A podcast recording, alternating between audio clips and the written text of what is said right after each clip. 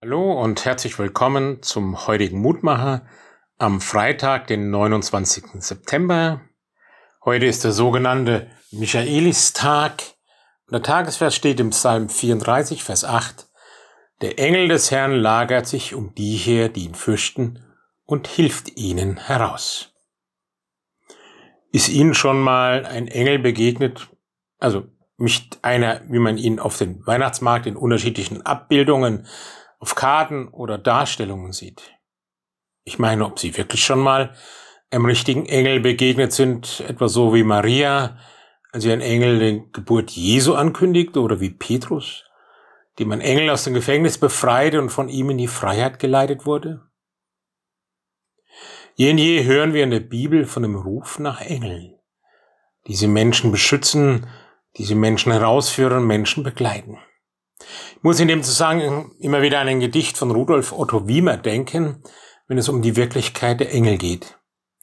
Er schrieb, es müssen nicht Männer mit Flügeln sein, die Engel, sie gehen leise, sie müssen nicht schreien. Oft sind sie alt und hässlich und klein, die Engel.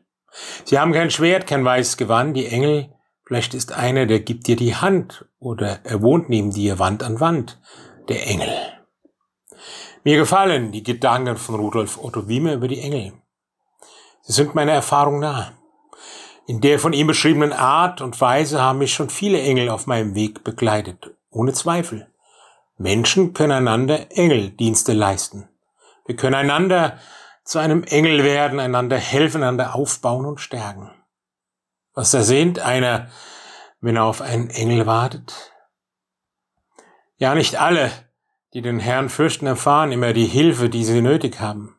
Nicht immer kommt ein Engel herangeflogen. Auch der Apostel Paulus musste lernen, was Gott ihm sagt in einer Zeit schweren Belastung und Entbehrung. Lass dir meiner Gnade genügen, meine Kraft ist in den Schwachen mächtig. Wir wünschen uns dennoch, dass Gottes Boden, dass Gottes Engel uns begleiten und dass wir immer wieder die Erfahrung machen, dass Gott uns stärkt, dass Gott uns nah ist, auch in Zeiten der Not. So bitten wir dich, himmlischer Vater, Lass immer wieder Engel, das dienstbare Geister, Menschen, Freunde, wen auch immer an meiner Seite sein, dass sie mir helfen, mich stärken und aufbauen, so wie ich es auch tun kann, wenn andere meine Hilfe brauchen. In deinem Sohn, Jesus Christus, bist du uns ganz nahe gekommen und hast uns deine Liebe und Gnade zugesagt. Amen. Es grüßt Sie, Ihr Roland Friedrich, Pfarrer